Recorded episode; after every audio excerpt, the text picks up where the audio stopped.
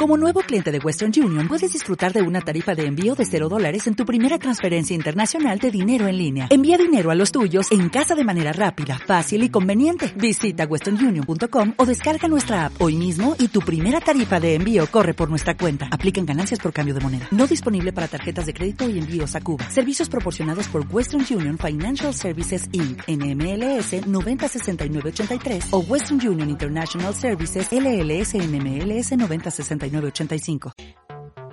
Bienvenidos a los podcasts de Iberley. Aquí te enterarás de toda la actualidad jurídica que te afecta, novedades, entrevistas e información. Comenzamos. Buenas tardes a todos. Eh, mi nombre es Silvia Lombao y soy eh, la eh, representante del Departamento de Formación. quiero darles la bienvenida a todos y gracias por participar en este webinar donde se tratará la reforma hipotecaria causada por la publicación de la Ley 5-2019 de 15 de marzo que ha supuesto una profunda reforma en el sistema de concesión del crédito inmobiliario. La conferencia se constará de dos bloques, la exposición de nuestro ponente, será el primero, y una vez finalice abriremos un turno de preguntas. En esta ocasión tenemos el honor de contar con el excelentísimo señor Antonio Salas Carceller, magistrado de la Sala Primera del Tribunal Supremo y miembro de la Sala de Gobierno de dicho tribunal. Además es coautor de nuestro Código Civil comentado y coordinador de algunas de nuestras guías prácticas. Damos paso a don Antonio. Muchas gracias. En primer lugar, eh, agradecer la confianza que se ha depositado en mí para, impartir, digamos, esta ponencia, estas charlas sobre un tema tan importante como es eh, la nueva regulación de los créditos inmobiliarios. Y quiero comenzar haciendo una precisión que considero importante. Eh, se ha dado en llamar a esta ley, esta ley 5 barra 2019 de 5 de marzo, como nueva ley Así aparece en eh, precisamente en el, en el PowerPoint que tienen a la vista como nueva ley hipotecaria. Pero la precisión que me interesa hacer es que la verdadera ley hipotecaria, tradicionalmente llamada así, y sus reglamentos, que son de los años 40 del pasado siglo, eh, son las que regulan realmente el registro de la propiedad, toda la institución de los bienes inmuebles, etcétera. No se refieren solo, como es lógico, al contrato de hipoteca, a la garantía hipotecaria. Esta nueva ley, por tanto, eh, queda circunscrita a esta a la regulación de estos créditos eh, garantizados con eh, fundamentalmente mediante hipoteca, aunque la ley deja abierta la posibilidad a otras posibles garantías reales que pudieran incorporarse. La necesidad de mm, publicación, promulgación de esta ley viene dada desde la directiva eh, europea de 4 de febrero de 2014 sobre los contratos de crédito celebrados con los consumidores para inmuebles de uso residencial. No cabe duda que esta directiva responde fundamentalmente a la necesidad creada por la situación económica que se produjo en el año 2007 y, eh, también, eh, sobre todo a partir del año 2008 por la crisis económica producida que afectó fundamentalmente a la imposibilidad de muchísimos deudores hipotecarios de atender a, las obligaciones contraídas y por tanto produjo realmente una debacle económica de alcance mundial. La normativa europea, la directiva, se refiere a los créditos celebrados con consumidores que estén garantizados mediante hipoteca u otro tipo de garantía en relación siempre con bienes inmuebles de uso residencial, es decir, su objeto es la protección de los consumidores, entendiéndose por tales las personas físicas que no actúan en el ámbito de una actividad profesional o empresarial. Sin embargo, esto es importante, la directiva permite que por parte de los Estados miembros de la Unión Europea se adopten disposiciones más estrictas en materia de protección de los consumidores, incluyendo también la posibilidad de ampliar el ámbito de aplicación a no consumidores.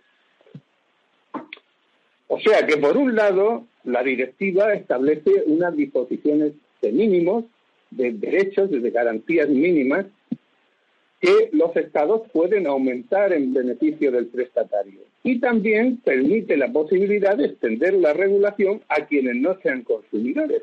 Y esto es con carácter general lo que se ha hecho en esta ley eh, 5 de 2019 de, 5 de 15 de marzo, reguladora de los contratos de crédito inmobiliario, como veremos con más detalle a continuación.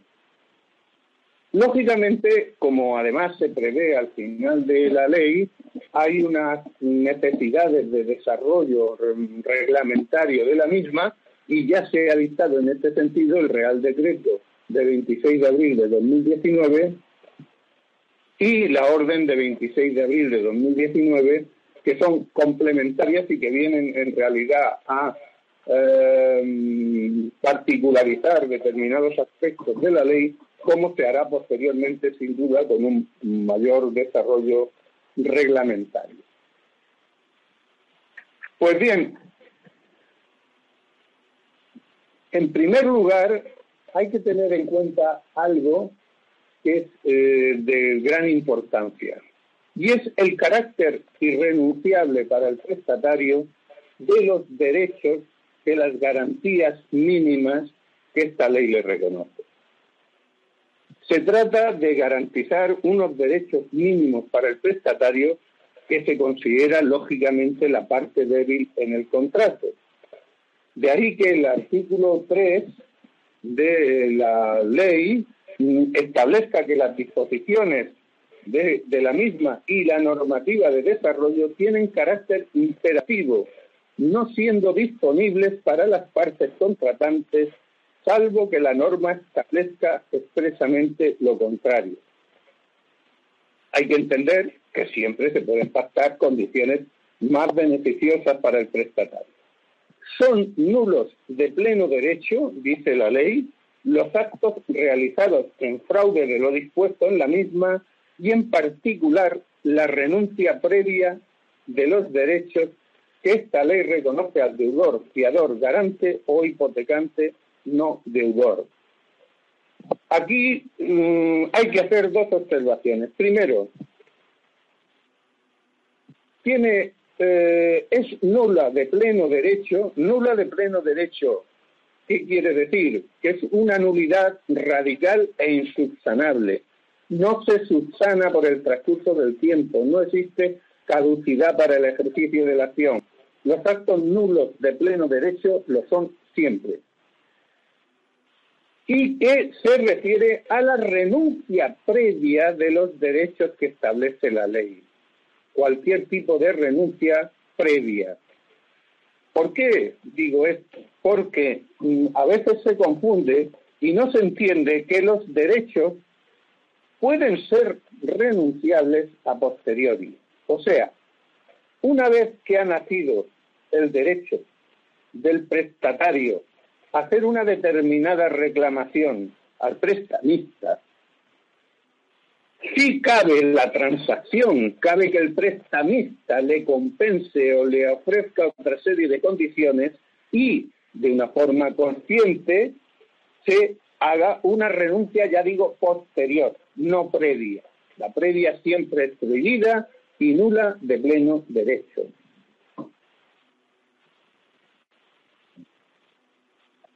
Sentado esto, pasamos ya a ver cuál es el ámbito de aplicación de esta ley.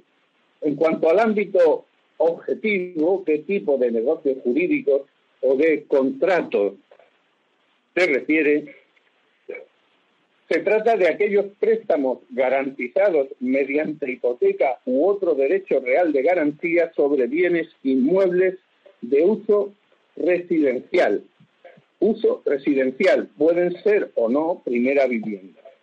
Cuando la ley habla de préstamos garantizados mediante hipoteca u otro derecho real de garantía, en realidad no debe confundirnos, porque actualmente en nuestro derecho sería exclusivamente el, derecho real de garantía de hipoteca el que resulta mm, aplicable, porque otro derecho real de garantía sobre bienes inmuebles es la anticresis, que no tiene nada que ver con, con, estos negocios jurídicos de, concesión de crédito que nos estamos refiriendo. Y lo que sí ha hecho la ley es, mm, como, como ya hizo la directiva, mm, permitir o abrir la posibilidad de que pudieran existir otro tipo de garantías sobre bienes inmuebles distintos de la hipoteca que se establecieran en el futuro o que se pudieran pactar y que quedaban, por tanto, también sujetos a esta. También, según la, la ley, se entienden como inmuebles de uso residencial los elementos como garajes, trasteros y cualesquiera otros que sin constituir vivienda como tal cumplan una función doméstica. ¿Qué significa esto? Que también se regula por la ley, son aplicables las disposiciones de la ley, aquellos préstamos garantizados mediante hipoteca para adquirir lo que no sea una vivienda, sino un garaje, un trastero, de forma separada. Igualmente, se incluyen en el ámbito objetivo de la ley los préstamos cuya finalidad no sea adquirir una vivienda o un inmueble determinado ya construido, sino incluso los préstamos cuya finalidad sea adquirir o conservar derechos de propiedad sobre terrenos o inmuebles construidos o por construir, siempre que el prestatario fiador o garante sea un consumidor. Efectivamente, si yo como persona física, consumidor, adquiero una parcela para hacerme un chalet, efectivamente estoy adquiriendo un terreno con esa finalidad y el préstamo hipotecario que se me concede queda sujeto a la ley. Ahora bien, aquí dice, siempre que el prestatario, fiador o garante sea un consumidor. Esto es importante porque excluye, por tanto, entiendo, la figura del promotor inmobiliario.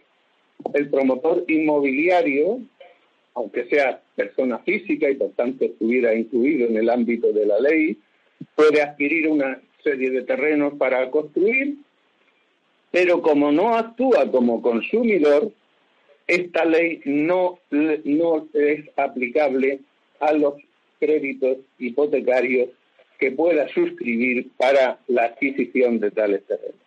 Otra cosa es que si luego se produce, como veremos, la subrogación a favor de los adquirentes de elementos individuales de la construcción, sí se aplique a esa subrogación y a las condiciones ya las normas de la ley.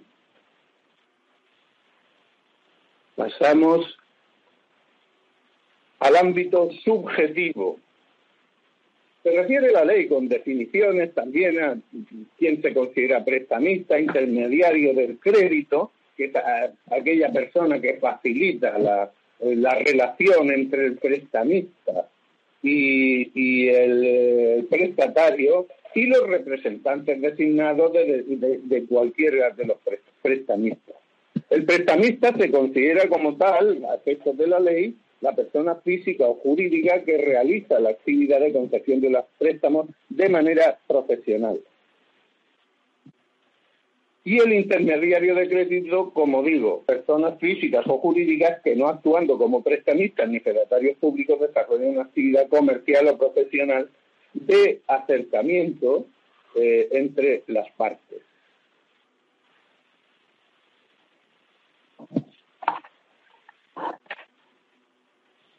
El representante designado es persona física o jurídica que realiza las actividades propias de un intermediario de crédito en nombre y por cuenta de un único intermediario bajo la responsabilidad plena e incondicional de este.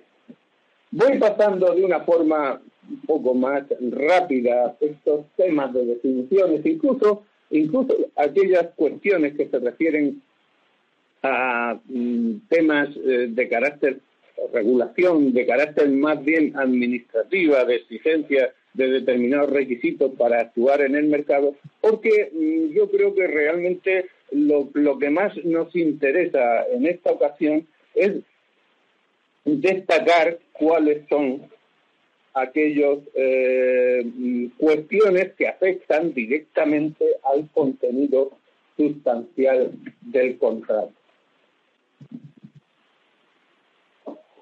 Aquí aparece ahora un cuadro donde estamos fijando las condiciones en cuanto al prestatario, fiador o garante. Y se habla de consumidor. Ya decía al principio que la ley no se ha reducido al, consumidor, mm, eh, a la protección del consumidor, en el sentido de que, por ejemplo, quien pueda adquirir eh, algún tipo de inmuebles, de, de viviendas de uso residencial, para posteriormente negociar o revender, los préstamos hipotecarios que suscribiera sí estarían sujetos a esta ley, entiendo.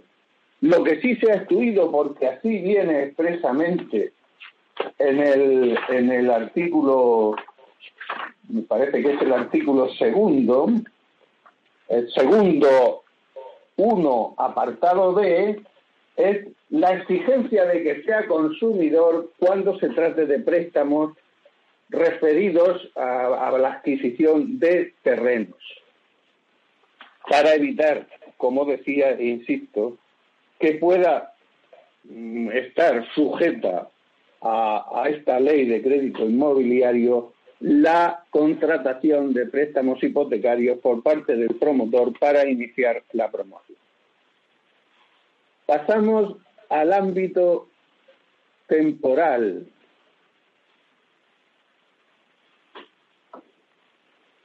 La ley, eh, la entrada en vigor de la ley aún no se ha producido, eh, se va a producir el, próximo día 16 de junio, porque se estableció al publicarse una vacatio legis de tres meses. Lógicamente, porque esto supone para los prestamistas, incluso para las notarías y para, o para otros eh, tipos de, de despachos, incluso para los abogados, pues la necesidad de una preparación mm, que sea previa a la suscripción del contrato ya en estas condiciones para poder adaptarse a ella. En principio cabe decir, con carácter general, que esta ley se aplica exclusivamente a los contratos que se celebren con posterioridad a la entrada en vigor. Por tanto, con posterioridad al día 16 de junio. Pero sí afecta a las subrogaciones, innovaciones contractuales de contratos anteriores que se produzcan estas subrogaciones o innovaciones con posterioridad al día 16 de junio. Deberán de estar ya adaptadas a lo previsto en la nueva ley. Y muy importante, los contratos anteriores con cláusulas de vencimiento anticipado que hayan de tener efecto esas cláusulas de vencimiento anticipado en momento posterior a la entrada en vigor de la ley se deberán tratar o regular con arreglo a lo establecido en la ley, a no ser que el deudor alegue una previsión más favorable en lo que contrató respecto de las garantías que la ley le está dando. Por tanto, si se ha producido ya un vencimiento anticipado por incumplimiento del eh, prestatario con anterioridad al día 16 de junio, se rige por la normativa anterior, evidentemente con todas las particularidades que supone la regulación de las cláusulas abusivas, las sentencias del Tribunal Supremo, del Tribunal de Justicia de la Unión Europea, etc. Pero incluso contratos anteriores al 16 de junio de este año si las condiciones, el incumplimiento para dar lugar al vencimiento anticipado se produce con posterioridad a la entrada en vigor, se ha de ajustar a las normas de esta ley, salvo, repito, que el prestatario alegue que la normativa que le venía establecida en su contrato era más favorable a él que la actual. En cualquier momento en que se hubiera celebrado el contrato, siempre el prestatario tiene derecho al reembolso anticipado que se regula de un modo complejo en cuanto a las comisiones que se pueden devengar, etcétera, en la ley y que efectivamente esto tendría que ser objeto de una consideración más detallada que en su momento se planteará, como ocurre normalmente. Las leyes, cuando hacemos una primera aproximación, eh, tenemos que definir unos contornos, unos conceptos de carácter general, pero es luego cuando nos viene la aplicación concreta, cuando se detectan los problemas y cuando entra en función, lógicamente, la actuación de los tribunales para resolver sobre ello. Vamos a distinguir entre una fase precontractual, una fase contractual y una fase de ejecución en estos contratos. La fase precontractual es muy importante. Es muy importante porque es aquella en la cual el prestatario tiene reconocidos por la ley una serie de derechos a que ser informado detallada y exactamente de cuál es el alcance de las obligaciones que va a contraer. Esto es un tema realmente delicado, porque es muy difícil, es muy difícil para un particular que no se mueva en el mundo de la economía o de las inversiones eh, bancarias, inmobiliarias, etcétera, el comprender determinados aspectos. Por ejemplo, cuando hablamos de la tasa eh, anual equivalente, es un concepto complejo, los distintos tipos o establecimiento de los tipos de interés que se van a aplicar. Pero lo que se trata en la ley es que, sobre todo, eh, al prestatario se le dé una información adecuada, rigurosa, y que se le planteen distintas alternativas, distintas posibilidades de las que se puede dar para que elija aquello que considere más adecuado a sus intereses. El artículo 6 de la ley se refiere a la publicidad, teniendo en cuenta también que habrá que relacionarlo con las normas propias de, toda la publicidad, como es la Ley General de Publicidad. Se ha de dar una información básica con ejemplos, hablando, estableciendo si, si, si se va a tratar de un tipo de interés fijo, variable o de una combinación de ambos. Y aquí hago un paréntesis. Como después veremos, la ley ha suprimido absolutamente la posibilidad de establecer la llamada cláusula suelo, por la que en los tipos de interés variable se señalaba un mínimo de, tipo de interés sobre el cual no podía bajar. Pero esto no es incompatible con lo que he dicho, eh, porque hay veces en que se hacen en los préstamos combinaciones de tipo fijo y variable. ¿Por qué? Porque se establece a lo mejor el primer año, los dos primeros años, un tipo fijo y a partir del tercero un variable. Pero en el momento que está rigiendo un interés variable, ya no cabe reducirlo a un fijo como cláusula suelo. Sí sería, por supuesto, eh, posible, porque beneficiaría al prestatario establecer una cláusula techo.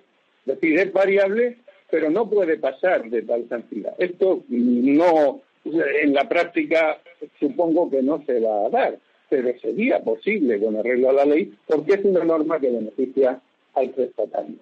También se han de incluir en la publicidad, como es lógico, cuáles son los gastos que ha de satisfacer cada una de las partes, la tasa de anual equivalente y la posibilidad de dación en pago si se pacta.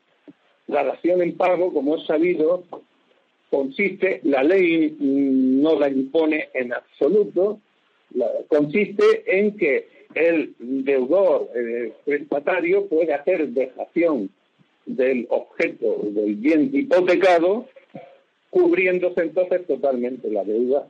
Por tanto, con la entrega del bien queda cubierta la obligación. Es importante que en la información previa se dé eh, conocimiento de si esa cláusula se propone o no por eh, la entidad o por el prestamista. Se establecen también en el artículo 16 una serie de obligaciones de asesoramiento, mm, siempre ordenadas como, como es lógico a, un mayor conocimiento por parte del prestatario de cuáles son las condiciones a las que se va a sujetar. Importante es también en el, en el artículo 11 de la ley lo que se refiere a la evaluación de solvencia. Esta es una reclamación que se ha hecho eh, sobre todo desde el ámbito doctrinal reiteradamente, porque eh, quizá el problema que existió con el impago de las hipotecas durante la crisis económica venía dada porque se concedieron alegremente una serie de préstamos a personas que en realidad no estaban en condiciones para hacer frente a esas obligaciones. Por tanto, la ley ahora ha exigido, ha exigido que se haga una evaluación previa de solvencia del prestatario, teniendo en cuenta una serie de factores como es el empleo que tiene, las expectativas del empleo y de su persistencia, ahorro, gastos fijos que tenga, compromisos ya asumidos o los activos que sean de su propiedad. Evidentemente también esto hay que relacionarlo con algo que es la posibilidad de garantías ajenas. Porque claro, si hay un, eh, un fiador, un fiador con solvencia suficiente, pues claro, ahí puede eh, permitirse la posibilidad de que se conceda el préstamo a quien pueda tener una solvencia algo más dudosa, siempre que haya una garantía, por supuesto, de que el préstamo se va a cumplir. La ley también establece unas eh, llamadas fichas de información que ha de darlas el prestamista, intermediario, representante, todo esto, ya digo, con carácter previo a la contratación, una ficha de información precontractual con información general sobre el préstamo, eh, la ficha europea de información normalizada, que ha de entregarse con al menos 10 días de antelación a la firma del contrato, que contiene la oferta vinculante con un plazo de, vigencia mínimo de 10 días y se crea una ficha de advertencias estandarizadas para informar sobre riesgos asociados a las cláusulas o elementos más relevantes o sensibles, como pueden ser eh, la fijación del índice de referencia en los préstamos a interés variable, el riesgo del vencimiento anticipado, la distribución de gastos, etcétera. En los anexos de la ley se hace mención más expresa, más específica a estas fichas de información. También dentro de la, de la fase precontractual, entre otras obligaciones, el artículo 14.1c establece que en el caso de, eh, de, un préstamo de interés variable se ha de hacer una, uh, entrega de un documento separado con una referencia especial a las cuotas periódicas que se han de satisfacer y hacer simulación de posibles escenarios previsibles que pudieran suceder y que significaran una alteración eh, en cuanto al interés aplicable. Hay que informar adecuada y correctamente de cuáles son los gastos que se imputan al prestatario, después veremos qué gastos son, porque la ley ha querido salir al paso de las dudas que existían sobre eh, y, que, que han tenido consecuencias muy recientes en la jurisprudencia, incluso del Tribunal Supremo, sobre a quién correspondía el pago de determinados gastos, esta ley ya lo ha fijado de modo eh, determinado para que no haya dudas sobre ello. Cuando se fija la suscripción de seguro, que es lo más frecuente, un seguro sobre el inmueble hipotecado o sobre los daños que, que pueden afectarle, no existe obligación ninguna de que el eh, prestatario tenga que suscribirlo con la entidad que fija el prestamista, como ocurría hasta ahora, que se asociaba a, propias entidades aseguradoras de las entidades vinculadas con las entidades bancarias, eran las que hacían el contrato de seguro y si no, no se daba el préstamo. Ahora ya no se puede hacer. Eh, también debe realizarse la advertencia al prestatario de la obligación de recibir, obligación, no derecho, obligación de recibir un asesoramiento personalizado y gratuito del notario que le elija para la autorización de la escritura pública del contrato de préstamo. Asesoramiento que ha de versar sobre el contenido y las consecuencias de la información mm, de la documentación que se entrega. Esta se regula en la, en la ley y ya lo veremos posteriormente también cómo se establece la necesidad de este asesoramiento especial por parte del notario y en qué condiciones. También se refiere la ley a las llamadas ventas vinculadas y combinadas. Se regulan en el artículo 17 las ventas vinculadas serían aquellas que se anudaban a la concesión del préstamo de tal forma que si no se eh, realizaba también esa operación, ese negocio con la entidad prestamista, el préstamo no se concede. Ahora se prohíbe, se prohíben, pero salvo que se ofrezcan por separado, de forma que estén totalmente desvinculadas del préstamo. Se pueden hacer ofertas al mismo tiempo, pero el prestatario no está obligado a suscribirlas. Salvo que el, sin necesidad de esa obligación, por supuesto, el Banco de España puede autorizarlas cuando se acredite que sean beneficiosas que sean más beneficiosas para el prestatario que las ofrecidas por otro tipo de entidades o de prestamistas. También en las ventas combinadas se permiten cuando el prestamista mm, realice la oferta de los productos de una forma combinada y por separado, de forma que si ofrece un producto anudado a la concesión del préstamo porque puede aprovechar el prestatario para suscribir, tiene que mm, plantearle lo que se supondría al prestatario adquirir ese producto sin el préstamo y lo que le supondría adquirirlo con el préstamo para que pueda decidir si le interesa o no.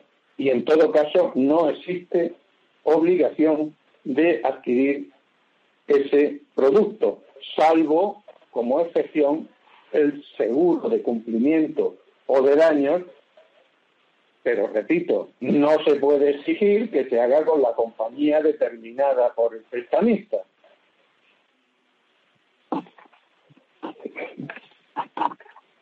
En cuanto al tema de la tasación, tampoco se exigía ya únicamente al, banco la designación de quién debe hacerse la tasación, sino que se eh, conforme al artículo 13 la cuestión de la tasación del, del, inmueble necesaria, obviamente, porque en relación con la tasación del bien hipotecado se podrá fijar el alcance de la garantía y, por tanto, la posibilidad de la cuantía que se puede conceder como préstamo, Está el tema de la tasación sujeto a una regulación específica por el Ministerio de Economía y eh, lo pueden realizar profesionales independientes del prestamista. han de ser independientes del prestamista o del intermediario del crédito inmobiliario y que estén homologados.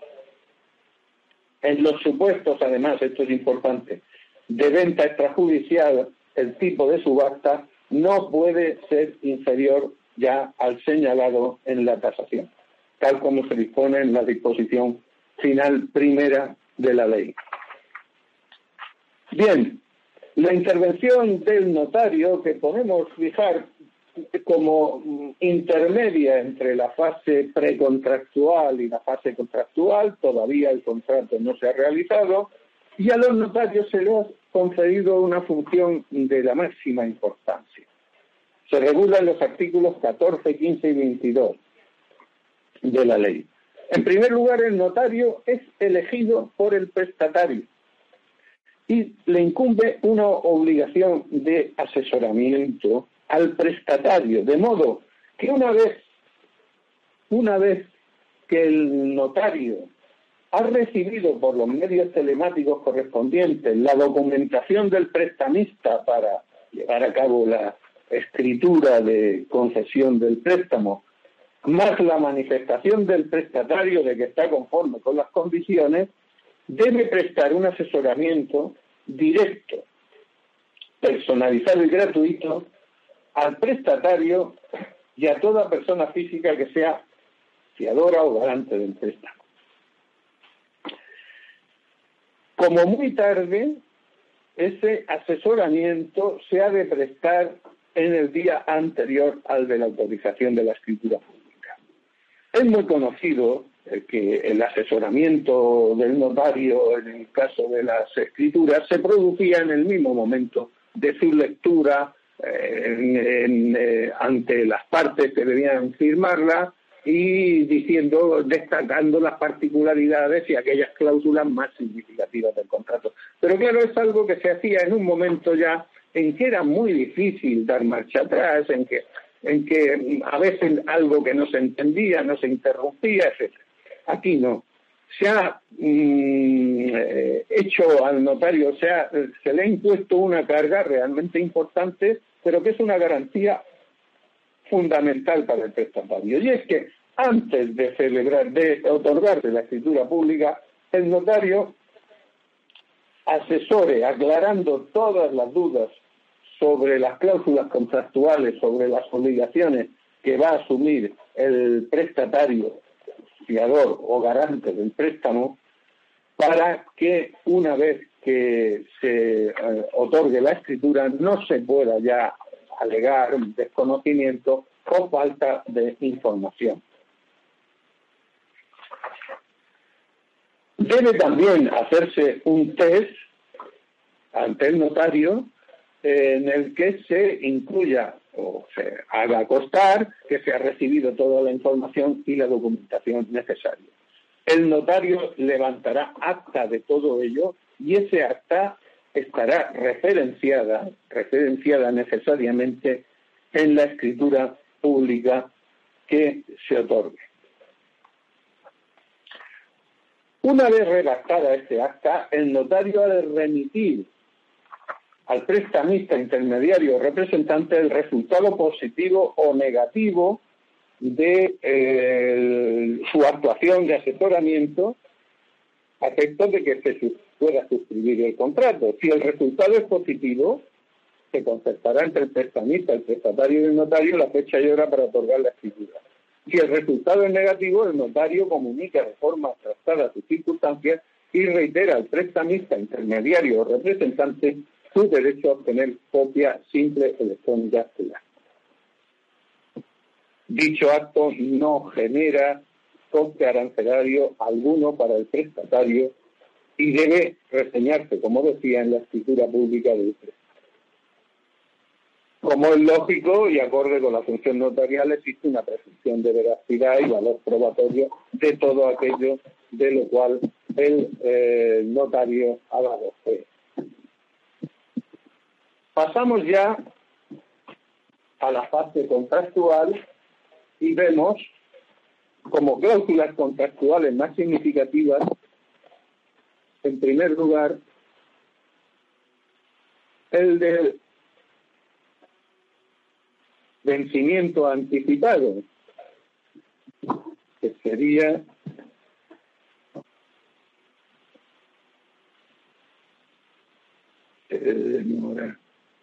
vencimiento anticipado.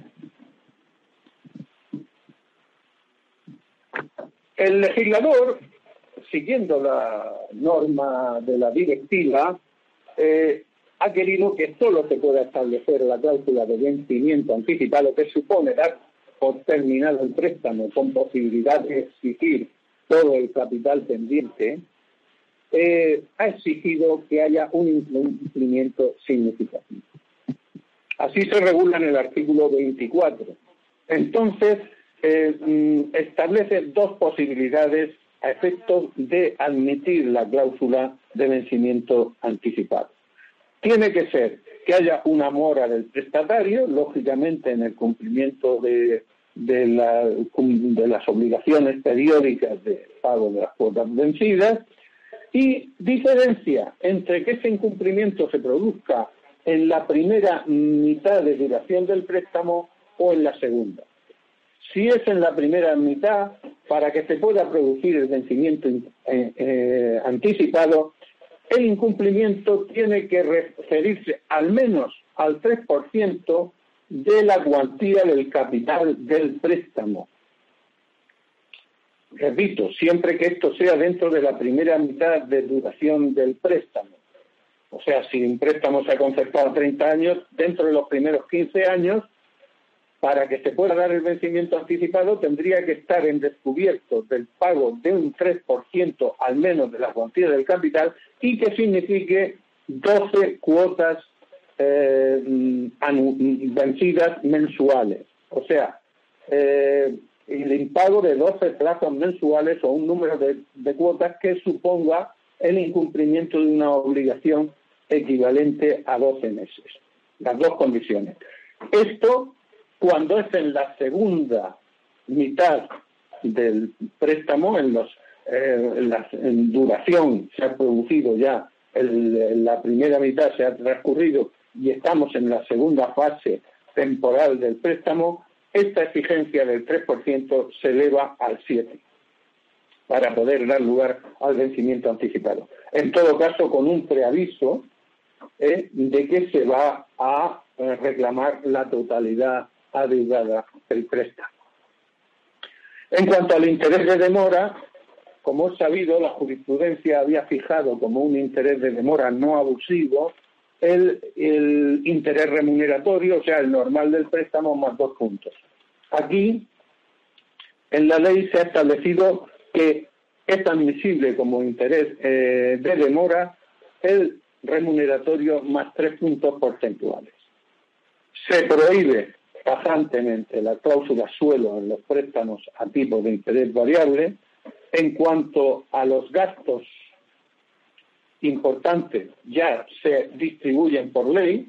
Corresponde al prestamista los gastos de gestoría, los gastos de notaría y registro y el impuesto de transmisiones patrimoniales y actos jurídicos documentados. Y al prestatario los gastos de tasación y los de copia de escritura que le corresponden. Hay que tener en cuenta, por supuesto, que cuando estamos hablando de gastos para el prestamista, hablamos de notaría y de registro y de impuestos de transmisiones patrimoniales y actos jurídicos documentados, nos estamos refiriendo a la garantía hipotecaria. Porque, claro, eh, normalmente al mismo tiempo que se hace la escritura de, de, hipoteca, de préstamo hipotecario, se hace la de adquisición o compraventa del inmueble de que se trate. Los gastos de notaría y registro en cuanto a la compraventa, lógicamente no corresponden al protagonista, que no es parte en ese negocio.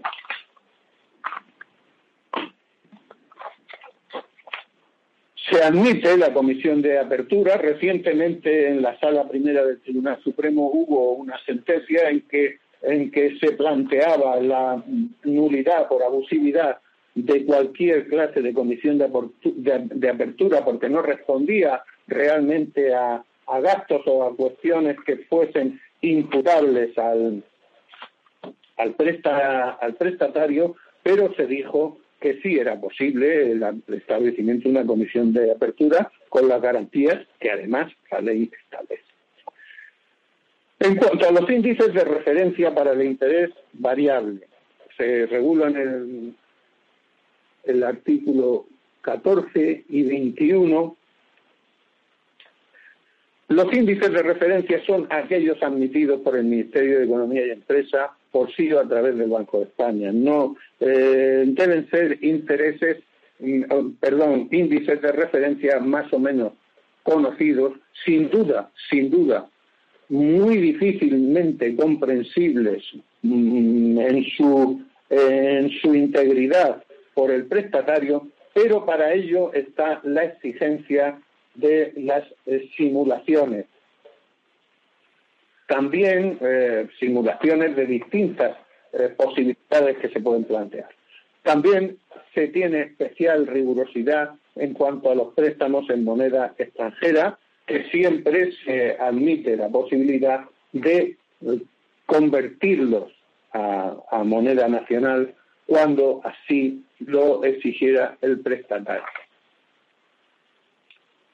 En el caso de que fallezca el, prestatario, los prestamistas tienen obligación de informar a los sucesores del prestatario de todas las condiciones que rigen, lógicamente, porque son los que se subrogan en la propia obligación, salvo aquellos supuestos en que, eh, por razón del seguro vigente, el eh, fallecimiento del prestatario suponga la extinción del préstamo porque la aseguradora hace frente al, cumplimiento de la obligación.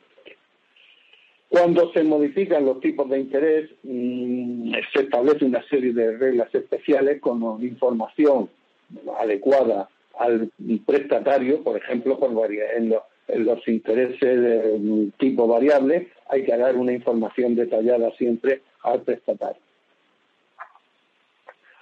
una en la fase de ejecución del contrato, la necesaria información de todas las liquidaciones siempre de, la evolución del préstamo y de cómo se van produciendo las distintas variaciones en los intereses, durante el mes de enero de cada año se debe remitir una información anual expresiva de ciertas circunstancias eh, referidas al, a los momentos, al, año anterior,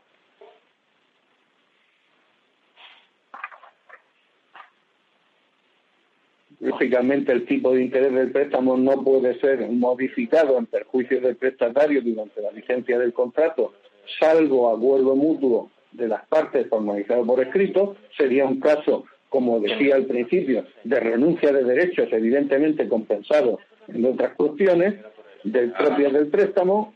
la cláusula cero no se admite, el interés remuneratorio no puede ser negativo. La cláusula suelo, repito, está prohibida. Se establece una serie de mm, condiciones para que no se produzca abuso en cuanto al reembolso anticipado, que es una de las cuestiones que que mayor preocupación mm, producía en los prestatarios en muchas ocasiones cuando eh, la posibilidad de amortizar eh, mm, capital suponía un sacrificio excesivo para el prestatario. Y en fin, con esto pueden trazarse, pueden trazarse eh, mm, determinadas condiciones para la compensación del, prestatario eh, de una forma muy detallada, lo establece la ley, determinadas compensaciones para ese reembolso anticipado, porque supone que la expectativa del prestamista eh, en cuanto a la percepción de intereses se ve disminuida. Pero todo ello mm, con la regulación que la ley se ha establecido y que pretende fijar unos límites eh, que en algún caso del 0,15% y en algún otro caso del 1,5% eh, para la posibilidad de esa compensación al prestamista por la pérdida de los intereses futuros cuando se hace un reembolso anticipado. Con esto de un modo un poco apresurado, porque tampoco podemos extendernos demasiado sobre una ley tan eh, prolija, tan intensa en su revelación como es esta, pues doy por terminada mi exposición y quedo a expensas de poder contestar a las cuestiones que se hayan podido plantear.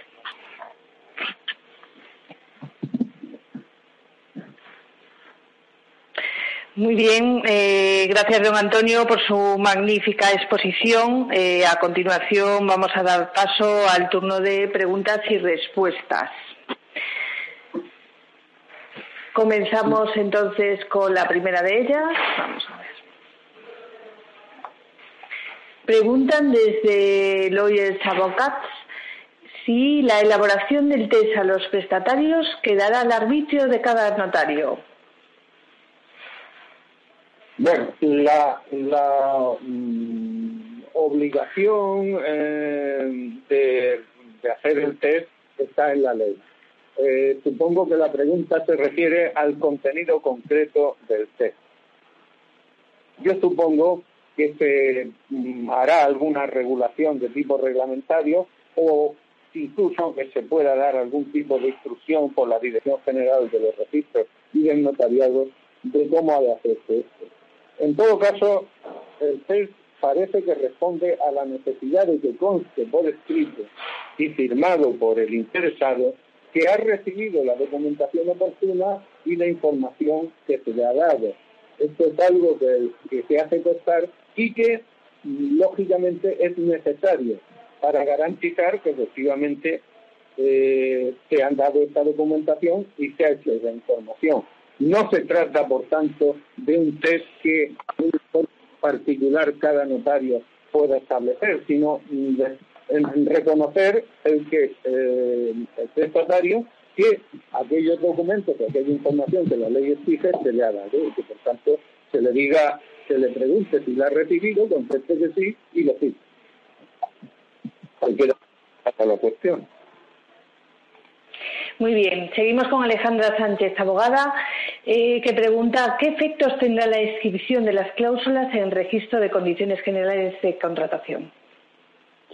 Bien, eh, de la, de la inscripción de las cláusulas en el registro es de publicidad, como dice la exposición de motivos de la Ley de Condiciones Generales de Contratación. Es sobre todo un medio, la, inscripción de estas condiciones generales, un medio para facilitar el ejercicio de acciones incluso colectivas contra las condiciones generales que no se ajusten a la ley y que aparezcan así. Hay que tener en cuenta que mm, si bien, si bien con carácter general la inscripción en el registro de condiciones generales de contratación es facultativa, en este caso, el legislador la ha establecido como obligatoria.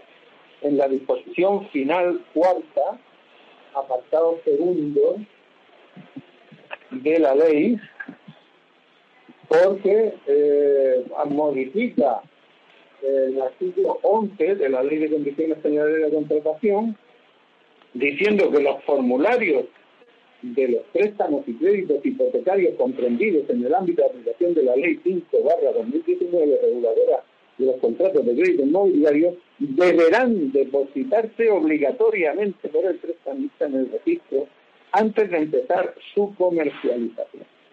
También en este registro, lógicamente, se inscriben las sentencias que declaran la nulidad o la aceptación de determinadas condiciones y, por tanto, tiene un valor general muy importante. Eh, en principio, mm, esta obligación de, inscripción determina que para poder operar, eh, eh, conceder este tipo de créditos, es necesario la inscripción previa y, por tanto, se puede impugnar o demandar la nulidad de determinadas condiciones generales que aunque se pretendan hacer al amparo de la ley, sin embargo puedan desconocer. desconocer. SLG Abogados se pregunta por qué se ha eliminado con la ley del artículo 319 de la Ley de Enjuiciamiento Civil la referencia a que hace prueba plena a través del artículo 15.6 de la Ley 5-2019. La importancia no le daría demasiada importancia a, esta expresión que en el artículo 319 de la Ley de Enjuiciamiento Civil habla efectivamente de prueba plena y eh, ahora se habla en, en, esta ley, la Ley 5 2019, en cuanto a la actuación de los notarios, se habla simplemente de prueba. Porque incluso en la ley de enjuiciamiento civil, cuando el 300, el artículo 319 se refiere a prueba plena, sabemos que después, en los artículos siguientes, se dice impugnación del valor probatorio del documento público. O sea, que aunque dicen es una prueba plena, pero es una prueba plena de carácter prescriptivo, como también lo es en este caso. Luego, yo no veo aquí que haya una voluntad de hacer una variación en cuanto a un régimen.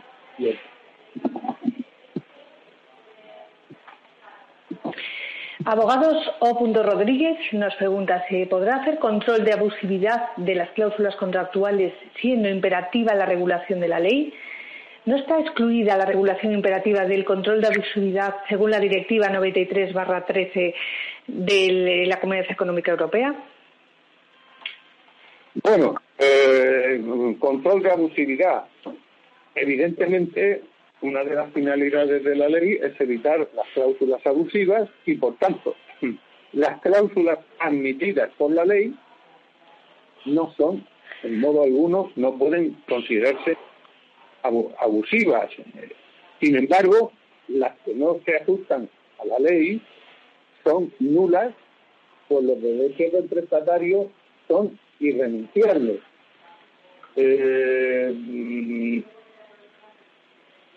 por tanto, creo que la cuestión queda suficientemente clara. Nunca se podrá decir que una cláusula admitida por la ley y, porque además, además de que intrínsecamente no lo sea, se transferencia todas las obligaciones de información y de asesoramiento que la ley establece dan lugar a que mm, esa transparencia se haya producido y que el prestatario o el interesado conozca cuáles son estas cláusulas. Por tanto, yo creo que mm, ya va a ser más difícil que una, una cláusula que, que ampara en la ley pueda ser declarada abusiva. Y lo entiendo. Vallejo Abogados pregunta, ¿por qué excluye de su ámbito de aplicación los préstamos concedidos sin intereses y sin ningún otro tipo de gastos, excepto los destinados a cubrir los costes directamente relacionados con la garantía del préstamo si se ha declarado la abusividad de la cláusula que atribuyen al prestatario el abono de la mayoría de los gastos? Y ocurre una cosa, y es que estamos hablando de préstamos concedidos sin intereses y sin gastos. O sea, préstamo que te da un capital para devolver exclusivamente ese capital.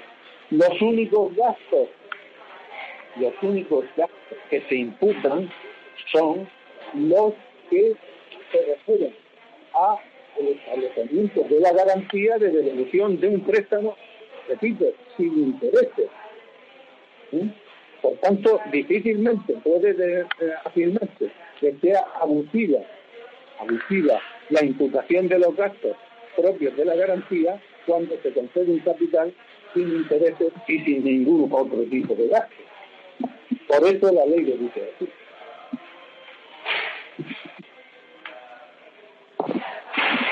Alejandra Sánchez, abogada, pregunta, ¿los fiadores se encuadran en el concepto de consumidor? Los, fiadores, los fiadores podrán ser o no consumidores. Eh, ya me refería a que eh, el artículo 2, el artículo 2 de la ley dice que están en su ámbito de aplicación la concesión de préstamos cuya finalidad sea adquirir o conservar derecho de propiedad sobre terreno de inmueble construido o construir siempre que el prestatario, el fiador o garante sea un consumidor. O sea, el fiador podrá ser un consumidor o no serlo.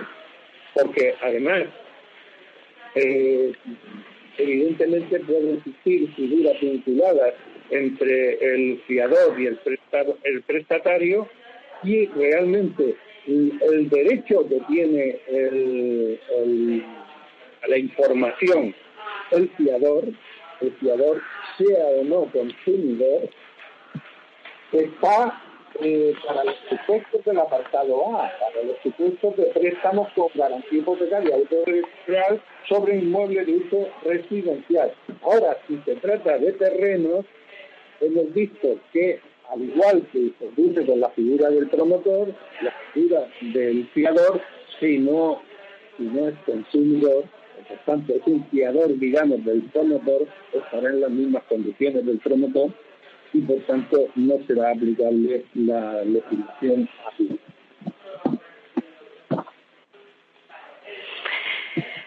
Eh, Pepe nos pregunta, en caso de que se considere abusiva alguna de las cláusulas del contrato de préstamo, ¿la demanda debe dirigirse, además de contra la entidad prestamista, contra el notario que autorizó la escritura pública como garante del principio de transparencia? Yo entiendo que no. Entiendo que no porque si además el objeto de la pretensión es que se declare la abusividad de la cláusula, la cláusula no vincula al notario, la, cláusula está vinculando al prestamista y al prestatario.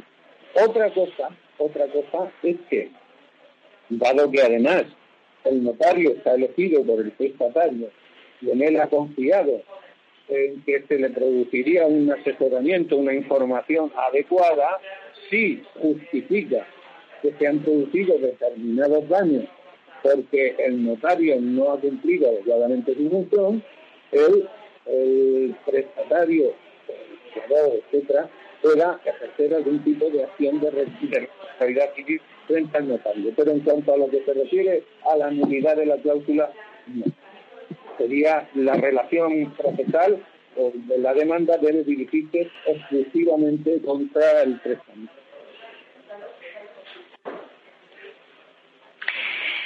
Abogado Rodríguez nos pregunta, eh, ¿hay que evaluar la solvencia del hipotecante no deudor? No, creo que tajantemente no, porque el hipotecante no deudor no responde con su patrimonio, responde únicamente hasta el valor del bien hipotecado. Por tanto, eh, no tiene nada que ver la solvencia mientras que si se trata es un titular de un bien inmueble está hipotecado y en el registro, la garantía se extiende exclusivamente al valor del bien y por tanto es independiente de su mayor o menor solvencia personal. Eh, por último, vamos a contestar una, última pregunta. Eh, nos pregunta Mari Carmen eh, si podrá declararse la nulidad de las cláusulas multidivisa aunque se cumplan las obligaciones informativas y el derecho de conversión al cambio de moneda de la ley, si aún así se demuestra que el consumidor no entendió su funcionamiento. Bueno, difícilmente, difícilmente, porque el, artículo 20 de la ley, como, hemos visto,